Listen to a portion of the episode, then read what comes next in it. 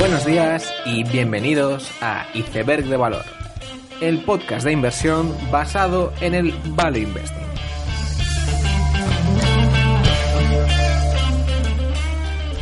Bienvenidos a los seguidores de Warren Buffett y Charlie Munger, bienvenidos a los seguidores de Benjamin Graham, Peter Lynch, Howard Marks, Seth Klarman, David Einhorn, bienvenidos a todos, bienvenidos al podcast. Esta semana ha sido muy interesante en el mundo value.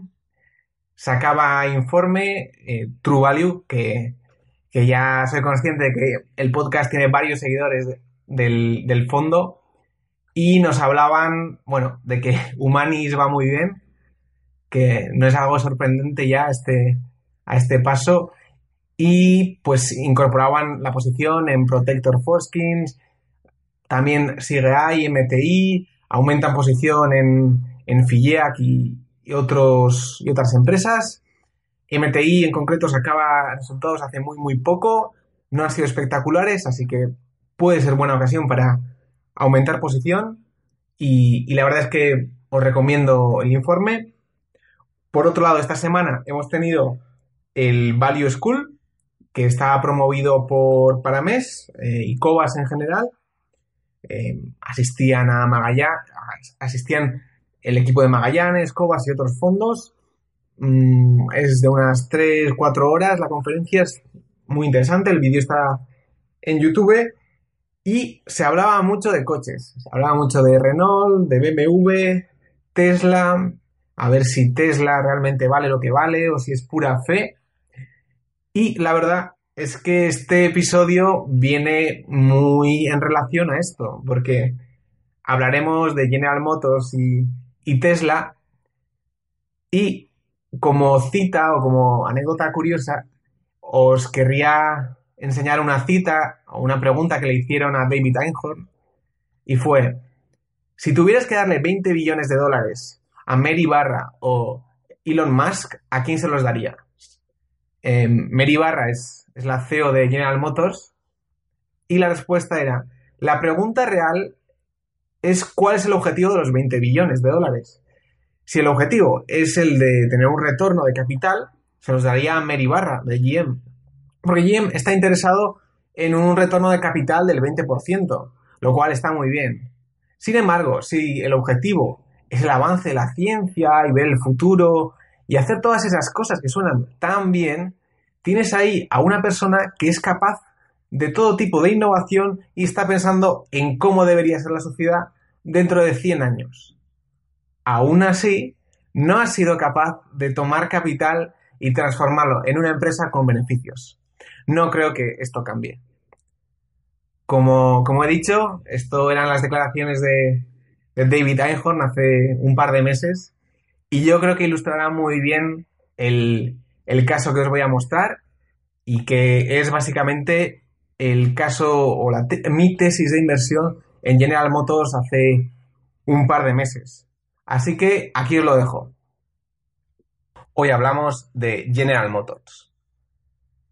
Esta presentación, este podcast, no es tanto mm, con la intención de explicar mi tesis de inversión a futuro, sino que trata de explicar las razones por las que yo pensaba que General Motors era una buena inversión el 2 de mayo de este año, explicar esa tesis y contar lo que ha pasado y la situación actual.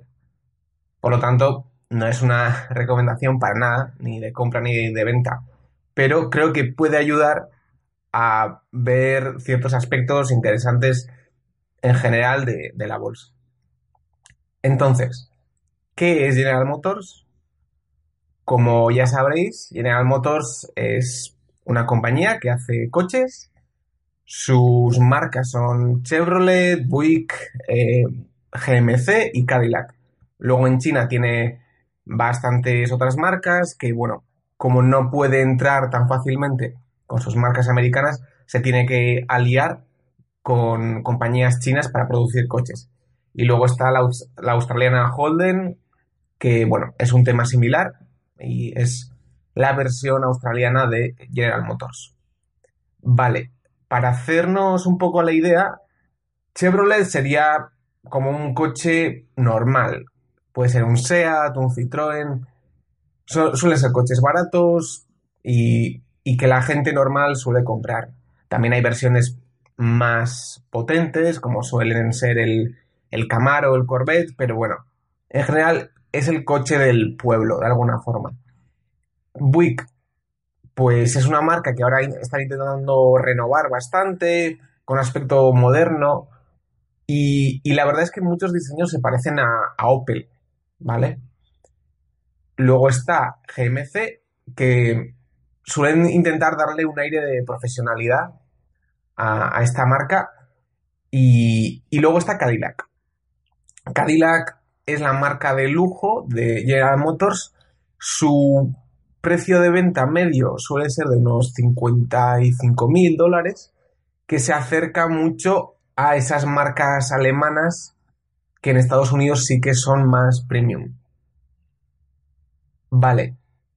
Por otro lado, General Motors es una compañía con mucha historia y, y lleva cotizando en bolsa desde mucho, mucho tiempo. Sin embargo, sin embargo, es cuanto menos curioso que, que en 2008 General Motors tuvo una bancarrota. Si vosotros miráis las ventas durante, empezando ya desde el 2000 hasta el 2009, las ventas de General Motors fueron muy malas. ¿Vale? Cada vez vendían menos coches y especialmente durante la crisis, la verdad es que no, no supieron atender la demanda y no... La verdad es que, bueno, la compañía se, se fue a la bancarrota y fue el gobierno americano el que tuvo que rescatarlas.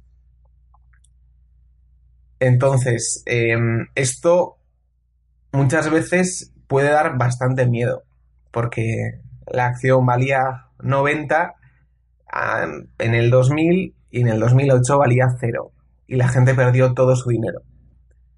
Eso en general suele causar cierto miedo al futuro, porque claro, si una compañía pues se ha ido a la ruina, hay mucha gente que ha perdido dinero y que no va a volver a invertir en General Motors nunca más, aunque las cosas vayan bien, porque digamos, ese, esa mala anécdota sigue ahí. Y, y eso creemos que sí que causa cierta distorsión, ¿vale? Por otro lado, cuando General Motors era mm, esa marca, pues ahora mismo se le suele llamar Old GM, es decir, General Motors antiguo, eran muchas marcas, era Buick, Cadillac, Holden, Saab, Pontiac, Saturn, Hammer, eran muchísimas marcas. Y lo que hizo esta crisis y esta bancarrota fue consolidar todas estas marcas en, las que hemos mostrado antes y, bueno, eso al final em, hace que la marca se consolide en aquellas cosas que se le dan bien, que es algo que se considera bastante bueno. Entonces, durante todo este episodio, lo que mm, voy a intentar recalcar es cómo hay un General Motors viejo y un General Motors nuevo. Porque mm, si tú preguntas a los analistas qué opinan sobre General Motors, etcétera, siempre te van a hacer pues el comentario de Detroit, Detroit se va a la ruina, el futuro está en Silicon Valley, etcétera. Entonces, mm, esto no es del todo así y vamos a intentar recalcar esa disonancia entre lo que aprecia el mercado y, la realidad.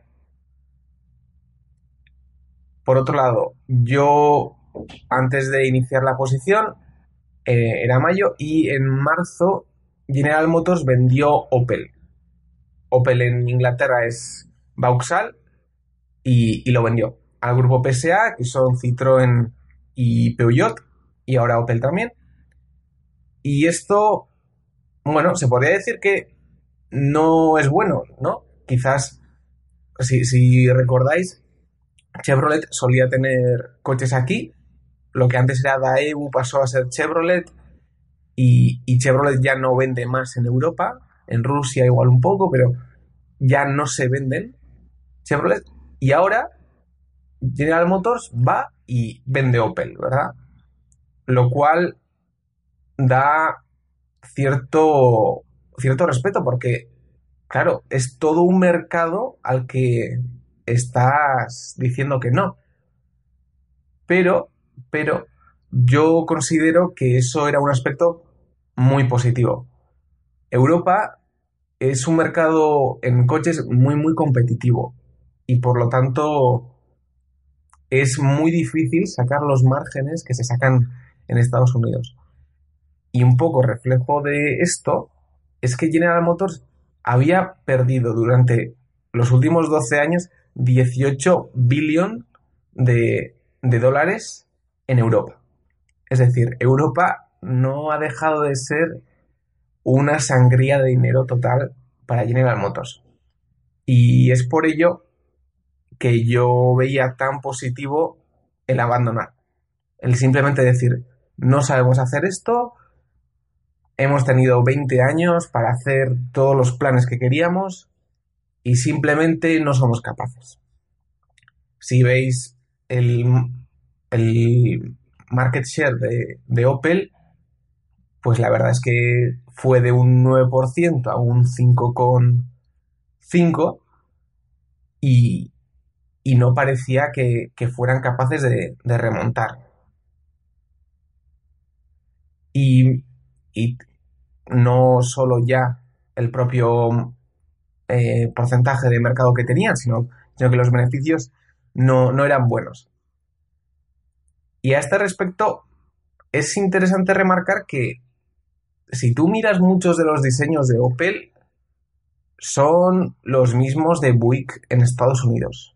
Si tú ves el Insignia, el Opel Insignia aquí y el, y el Buick Regal, son el mismo. Y es curioso cómo la propia chapa que tiene el coche ¿no? Eh, hace que un coche se venda o no. Y es por ello que es tan, tan inteligente, creo yo, el abandonar cuando no has conseguido dar esa imagen de marca que consiga vender. Porque al final lo que va a vender Mm, es más que ponga Audi, que ponga eh, Porsche en tu coche que, que casi cualquier otra cosa. Entonces, esta venta de Opel lo que refleja es esa actitud de concentrarse en lo que se le da bien a General Motors. Es decir, centrarse en Estados Unidos, China, en Sudáfrica, etcétera. Mientras que todo lo que es Opel, todo lo que es eh, Chevrolet Europa, etcétera, lo van a dejar. Y eso es una actitud o un rasgo de una empresa que yo creo que es muy interesante. Fijarse dónde hay margen, qué es lo que se nos da bien y dejar de hacer cualquier cosa que, que dé dinero. Es, digamos, lo contrario a, a lo que Peter Lynch llamaba diversification, ¿no? O sea, el, diversificarse en todo, querer intentar hacer todo y todo medio mal. Pues bueno, General Motors intenta hacer menos cosas, pero mejor. Por otro lado, los beneficios del 2013 al 2016 pasan de ser un 3,18 por acción a un 6,12. ¿Vale? Lo que sería básicamente multiplicar, por dos la, acción, los beneficios por acción, mientras que la acción baja. Y esto es quizá lo más curioso, lo más recalcado. O sea, que tú tenías una acción de 40 dólares eh, de General Motors y pasan tres años, los beneficios se multiplican por dos y oye, la acción ha bajado. En este punto a veces solemos pensar, a ver si todo lo que he estudiado del value investing no va a funcionar, porque esto se está incumpliendo. Y es verdad. Pero siempre es interesante eh, recalcar que a futuro o pasados unos años suele tener bastante razón el, el value. Por lo tanto, de 3.18 a 6.12 la, la acción, lo cual nos pone en, nos ponía en un PER de 5.7 en mayo de este año, que era básicamente la acción del, del Standard Poor's con PER más bajo. Esto era General Motors. Por otro lado, tenía bastante cash, tenía dinero para afrontar cualquier crisis. Tenía unos 20 millones de, de cash y luego, pues, de, de deuda, unos 19. Y luego, además, cierto, cierta facilidad de, de conseguir crédito, pues hasta unos 32 millones, lo cual es, es siempre un arma contra cualquier crisis o problema que puede pasar. El cash flow, lo que ellos llaman el automotive cash flow, había sido de, de 7 billion en 2016 y la situación en general bastante, bastante buena financieramente de, de la empresa.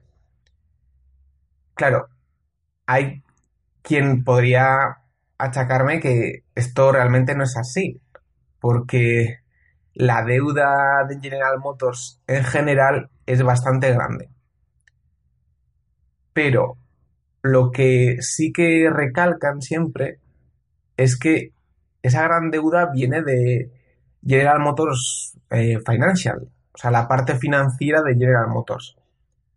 Claro, al final tú tienes una compañía que tiene pegado a otra compañía que es un banco.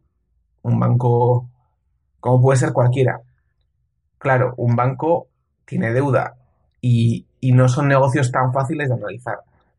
Simplemente a, nivel personal eh, está fuera de mi círculo de competencia y básicamente intento analizar General Motors asumiendo que GM Financial está en una situación más o menos correcta.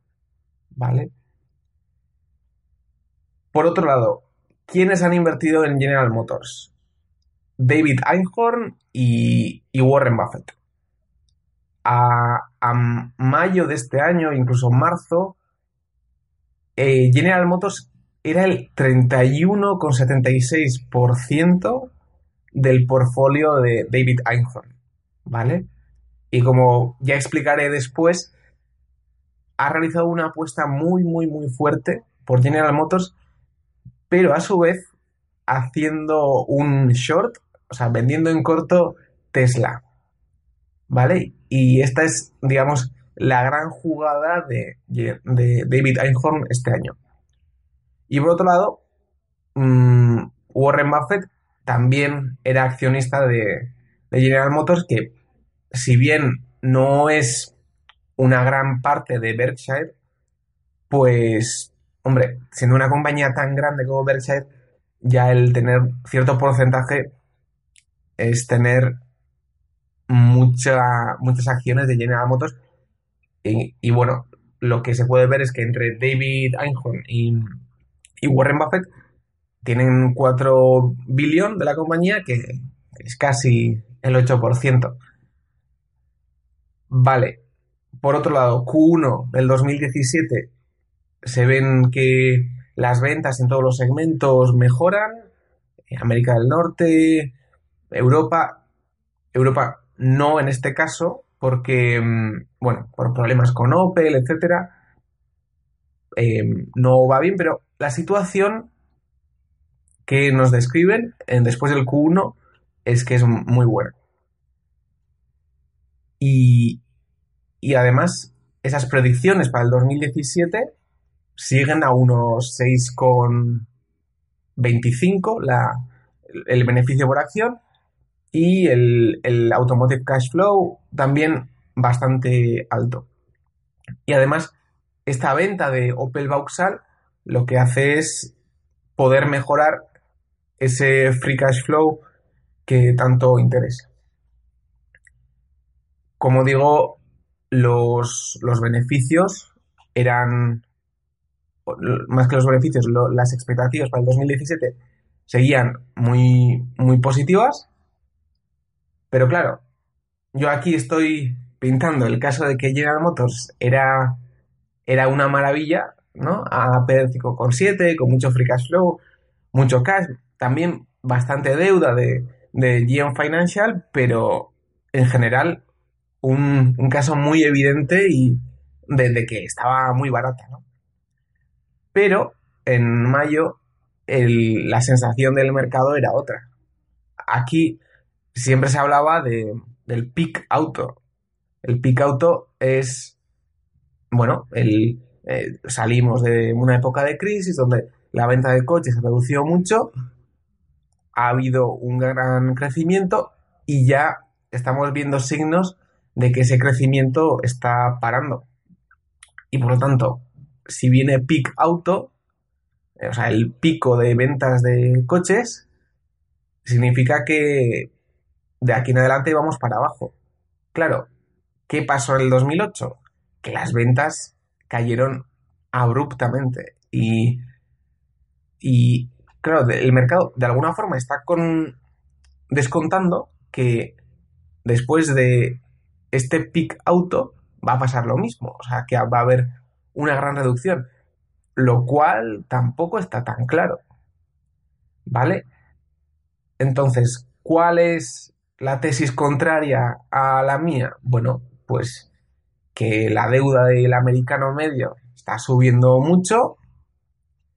Em, cada vez los coches, eh, mayor parte de esa compra se está financiando mediante deuda, que también luego las hipotecas, mm, bueno, más o menos se mantienen estables, mientras que la deuda para conseguir coche cada vez es más alta y, y en general el número de deudas impagadas de los coches está subiendo.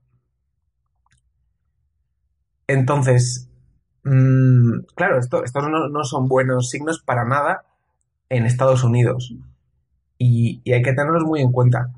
Sin embargo, no, no me parece que, mm, que indiquen de forma clara que estamos cerca de una crisis como, como la anterior. Y además que afectan a todos los fabricantes de coches por igual. Entonces, básicamente, en mi análisis del, viejo General Motors, tenemos una compañía de 54 billion con free cash flow yield de 10, superior al 10%, per 5,7, vendiendo Opel, lo cual acentúa ese interés por conseguir márgenes y mejorar el beneficio por acción.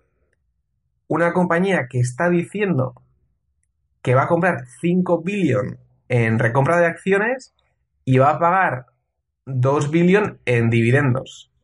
Es decir, eh, tiene un dividendo, tenía un dividendo de un 4% y 5 billion de recompra de acciones en una compañía que valía 54 billion.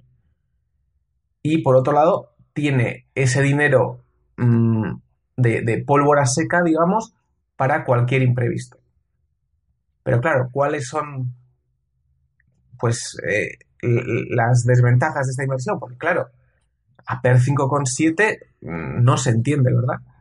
Que mm, entonces, que General Motors no es una marca aspiracional, ¿vale? Eh, Cadillac lo podría ser, pero las demás en general no lo son, aunque sí que tiene un componente de Buy America, o sea, compra una marca americana. Y digamos que General Motors sí que está muy enraizada en el ADN americano. Como curiosidad, eh, se puede decir que yo suelo seguir diferentes eh, páginas web de tecnología, etcétera, y cuando Chevrolet sacó el, el Volt, el modelo Volt, hicieron una review muy completa en Diverge, que es una página, como digo, de tecnología, y, hicieron una, una, review muy, muy metódica y muy buena. Mientras que ha habido coches eléctricos de todo tipo, como el Nissan Leaf, el Toyota Prius, etc. Y aquí nadie ha hecho ninguna review. Mientras que del Chevrolet sí que lo han hecho. ¿Lo han hecho porque es mejor? No. Lo han hecho porque es esa marca americana que tanto apreciamos, de alguna forma. Y aún no siendo esa marca aspiracional, sí que tiene cierto foso en ese espíritu americano. Luego, eh, más desventajas que estamos, que se piensa que estamos en, el peak auto y claro, al ser un, un negocio cíclico, esto aumenta bastante el peligro. Por otro lado, GM tenía bastante eh, inventario, el, el número de coches, o sea, se suele, el parámetro que se suele buscar es el número de días de inventario de coches que se tiene. Y la verdad es que en, mayo General Motors tenía bastante inventario, lo cual no es una buena señal. Por otro lado, también mm, tenemos a GM Financial, que está fuera de mi círculo de competencia y sí que está en deuda. En general, lo que el mercado veía es que General Motors esa, era esa empresa vieja que ha sido una trampa de valor toda la vida, ¿vale? Que cotiza a PER 5,7, pero es que va a cotizar a PER 5,7 toda la vida. Eso es lo que el mercado veía y si tú ves la acción entre 2014 y, 2017, pues, pues la verdad es que es lo que pasaba. La acción no subía por muchos beneficios que hubiera. Entonces, si tú comparas a General Motors con, con otros de su categoría, como es el Toyota, Ford, se ve que en términos de PER sí que hay un upside, una mejora conseguible de un 93%, NV evita un 27%, pero la, la siguiente pregunta que uno se tiene que hacer es, vale, igual todo el negocio de coches está infravalorado. Estamos hablando del coche eléctrico, que va a venir y de alguna forma va, a romper el mercado. El coche autónomo igual. Em, estamos viendo una especie de crisis inminente por el pico de ventas de coches. Y por otro lado, mucha regulación, ¿no? En ciudades cada vez es más difícil, mm, digamos, conducir un coche, hay regulación de, de emisiones. Vale, pero todo esto realmente es tan malo para que las compañías de coches tengan un PER 5. Pues parece que no. Entonces, hombre, comprar este viejo General Motors por, por ese PER 5,7 no está mal. Y se puede esperar una rentabilidad de un 20%, quizás. Em, eso está bien. Pero yo también admito que comprar una compañía de coches a per 5,7 no es una ganga increíble. Está bien, es una compra value buena, pero no deja de ser algo normal.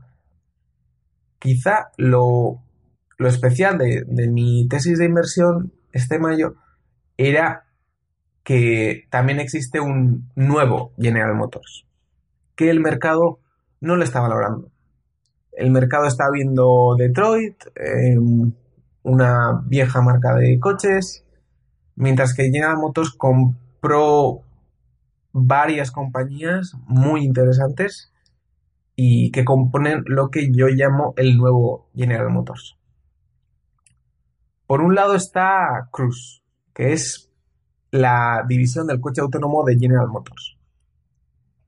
Y, la verdad es que salió un informe hace, hace ya bastante, y este informe era conocido por, por todo el mundo, donde se marcaba a General Motors como la compañía más adelantada tanto en ejecución como estrategia para diseñar el coche autónomo.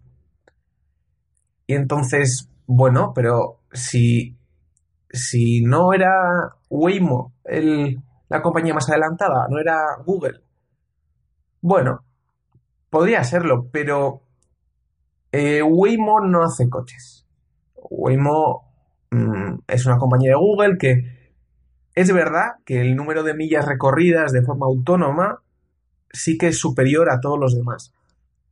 Pero yo tengo mis dudas de, más allá de la programación, si serían capaces de implementar ese coche autónomo a, escala. Porque en gran medida suelen ser los sensores que suelen poner suelen ser especie de parches, quiere decir, cogen un coche normal y le ponen unos sensores. Mientras que Cruise lo que hace dentro de GM es coger un coche y ya dentro del propio coche meter sensores. Es decir, no es un retrofit de un coche normal, sino que es un coche especialmente pensado para ser autónomo. Y, este informe es lo que reflejaba. Esto no es algo nuevo. Cruz lo compró General Motors por un billón de dólares, que no es poco. O sea, compró esta startup por un billón y, es una compañía que está dentro de la propia General Motors y, y todo hace indicar que es la que lleva la delantera a nivel mundial en el coche autónomo.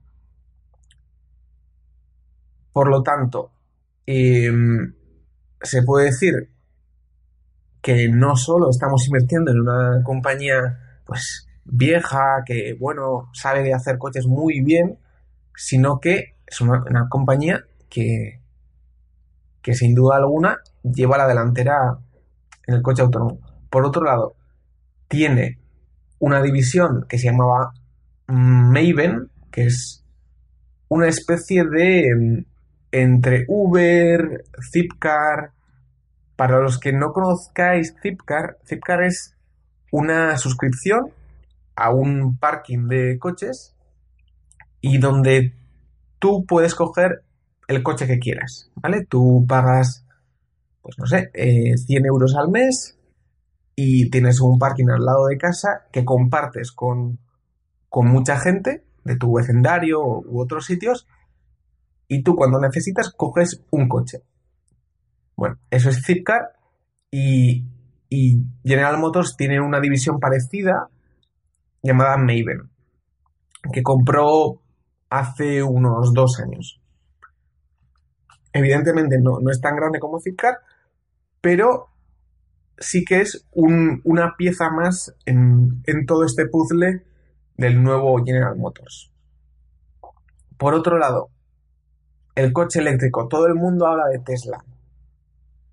Mientras que a, a, nivel de abril, General Motors tenía el Chevy Bolt, el Chevrolet Volt, coche totalmente eléctrico, las baterías las hace LG, con un rango de, millas superior a unos Teslas por unos 35 mil dólares y que ya era en, en, ventas, pues después de los Tesla, el coche más vendido puramente eléctrico. En abril, esto en abril que sí, que luego van a venir pues Volkswagen, va a venir Nissan, etcétera, pero a nivel de abril ya General Motors no era esa compañía antigua de combustión interna, sino que ya tenía en el mercado ese coche eléctrico que se vendía mucho.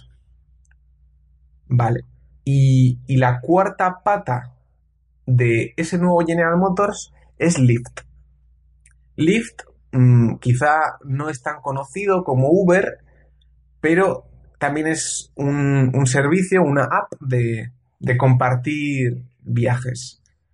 Vale, pues General Motors invirtió 500 millones en Lyft y tiene el 9% de, de la propiedad de Lyft. Y es interesante que en esta compra de 500 millones ellos ofrecieron 6 billones por la compra de toda la compañía de Lyft, que de alguna forma da idea de que no están en Lyft para hacer el paripé, sino que querían toda la compañía. se toman muy en serio eh, eso de compartir coche y el coche como servicio en, en General Motors. Claro, pero es que Lyft lo compraron en 2016 por 500 millones, el 9%, pero es que ya la valoración en, el mercado privado de Lyft ya ha subido a 7,5 billion, antes eran 6. Es decir, esa inversión ya tiene rentabilidad por parte de General Motors.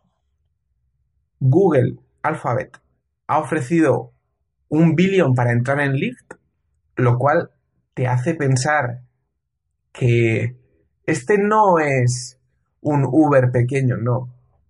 Google está intentando entrar y General Motors ya está y, eso es muy beneficioso. Y también, lo cual me parece quizá lo más interesante de, de Lyft, es que es el rival de Uber. Uber tiene 60 billones de, de valoración en el mercado privado. Es la compañía privada más grande del mundo, Uber. Lyft tiene 7,5 billones pero si vemos el market share, vemos que desde 2014 hasta 2017, Lyft le está comiendo el mercado de una forma brutal. Y quizá en, España no sigamos de forma muy, muy cercana a Lyft y Uber, pero Uber se está llevando mucha mala fama en Estados Unidos. Por escándalos de los CEOs, en general no, no se está llevando una buena fama. Mientras que Lyft está aprovechando todo eso y, teniendo en cuenta que no está mm, en todas las ciudades de Estados Unidos, como está Uber, poco a poco va comiendo terreno a Uber.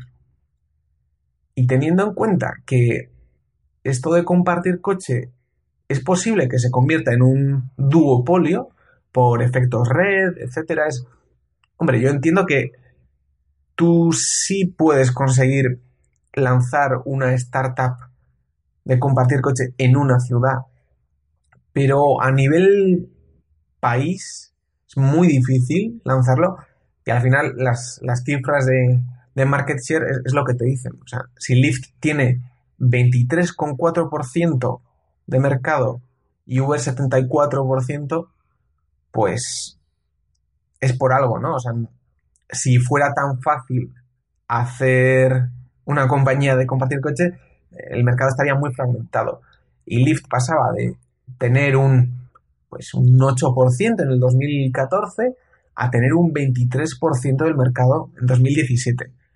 Y, hay que tener en cuenta que son, son es un mercado de, de un trillón de dólares, un trillón. Es decir, hoy en día el porcentaje de millas que se hace compartiendo coches del 0,01%. En el futuro no va a ser un 0,01. Es verdad que no va a ser un 100% y que el, coche en propiedad es muy probable que siga, pero en el futuro no va a ser 0,01%.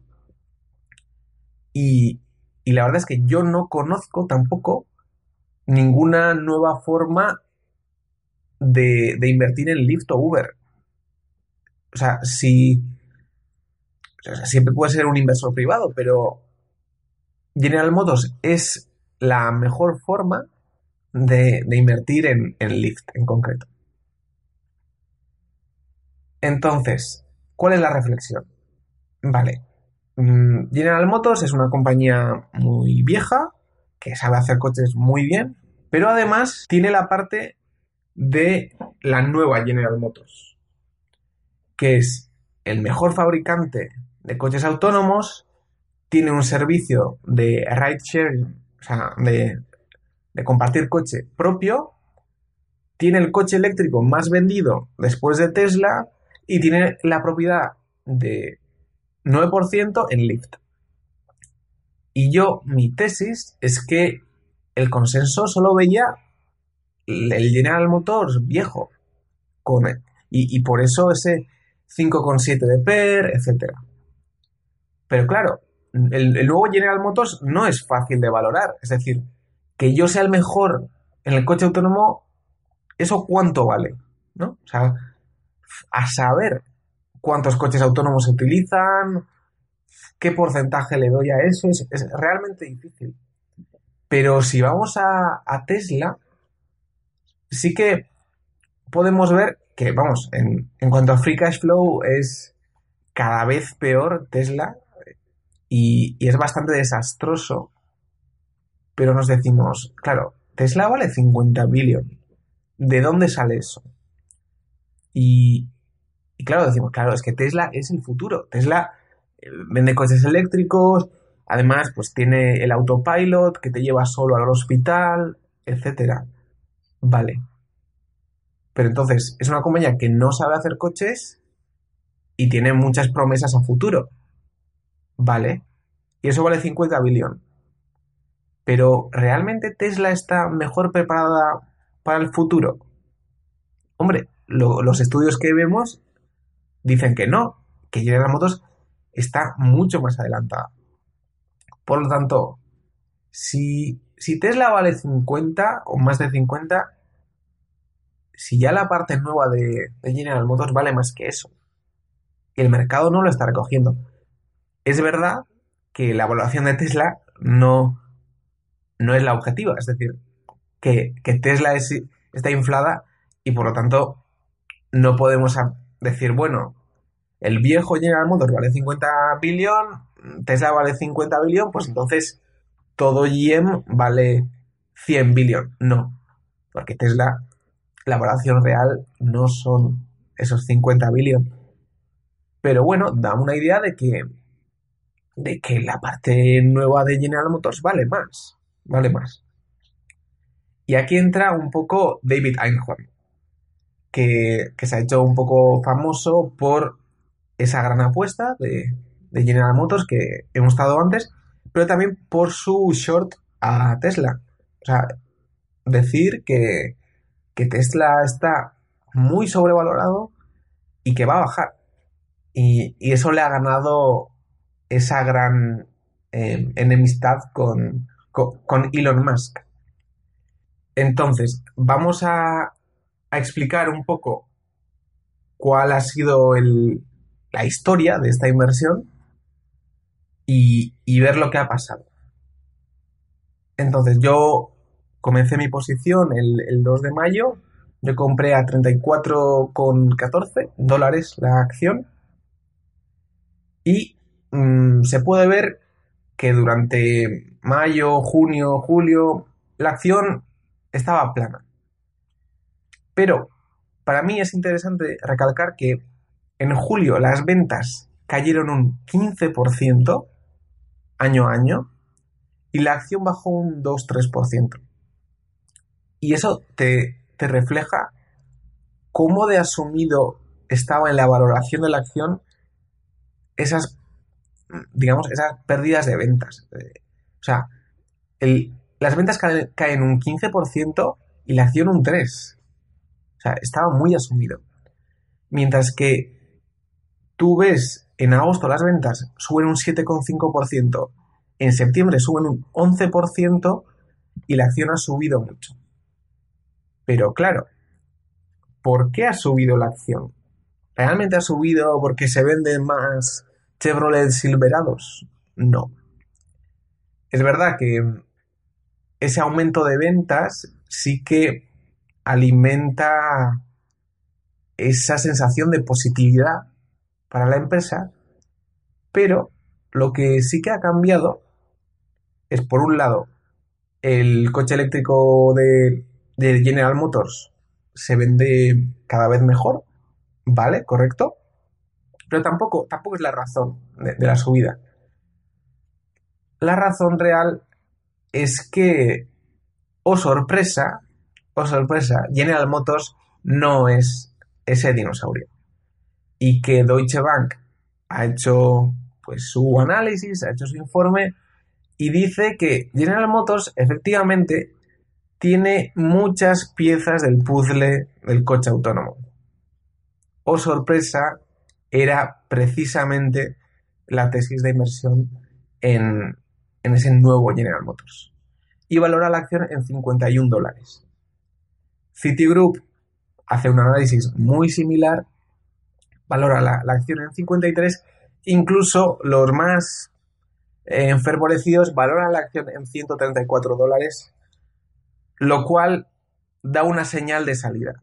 Y es, y es la razón por la que también yo vendí la mitad de mi posición con 44 dólares la acción, con un con una rentabilidad de un 30% en, en estos seis meses, además de los dividendos. Y es la razón por la que yo veo que el sentimiento empieza a cambiar y el precio está recogiendo el valor de la empresa. Entonces, em, ahora mismo vale 66 billion todo General Motors. La situación es muy parecida a, mayo, a junio, que, bueno, ha, mejorado el inventario, las ventas están constantes, coche eléctrico mejora y la verdad es que es interesante que hayan comprado una startup de LIDAR. LIDAR, para los que no lo conozcáis, es una tecnología clave en el coche autónomo que es em, un equipo, un sensor que es capaz de registrar el 3D de todo aquello que lo, rodea.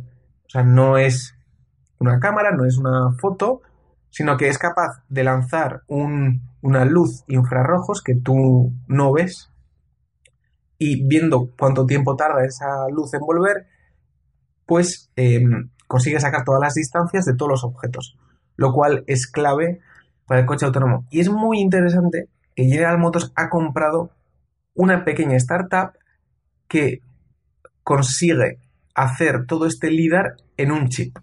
Normalmente, si veis el coche autónomo de, Google, veréis sensores que van girando y por lo tanto sacan el 3D completo del coche. Pero esta startup parece ser, y según dos papers que tienen eh, publicados, tienen el sistema LIDAR en un chip estático sin ningún movimiento. Es por ello que da una idea de que la división del coche autónomo va realmente bien en, General Motors. Los insiders, algunos están comprando, eh, directivos, etcétera, pero bueno, tampoco nada espectacular. Mi valoración es de unos 54 dólares por acción y, y cuando llega a unos 48, 49 desharé toda mi posición. Empezó ya eso en 44 y, y bueno, considero que considero que sigue siendo una buena inversión, pero em, realmente yo no sé lo que va a pasar con el coche autónomo. Hay indicios claros para pensar que General Motors lleva la delantera, pero realmente nadie sabe lo que va a pasar.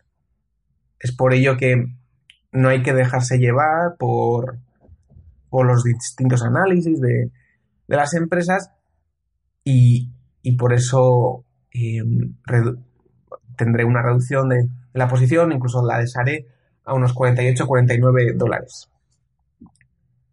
Entonces, con, con, este caso de inversión, lo que de alguna forma queda reflejado es que el mercado no es eficiente.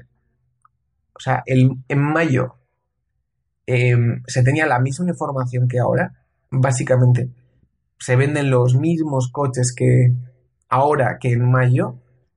Em, el coche eléctrico está igual. En el coche autónomo no ha habido grandes progresos, pero, oh sorpresa, ¿no?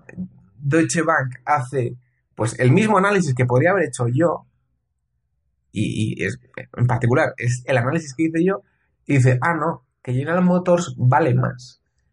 Y, y entonces, en seis meses, esta empresa que es de grande capitalización y que la sigue todo el mundo, vale 35% más. Entonces, si no se ha creado nueva información, es que es posible encontrar mm, ineficiencias de mercado incluso en grandes empresas. Y esto es lo que demuestra este caso de inversión. Esto ha sido el caso de inversión de hoy.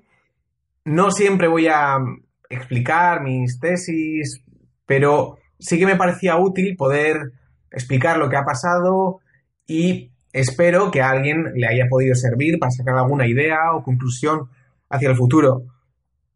Mm, una vez más, muchas gracias por, por escucharnos y nos podéis seguir en Twitter, suscribiros en YouTube o iVoox y nos tendréis una semana más hablando de value y empresas. Nos vemos. A seguir aprendiendo.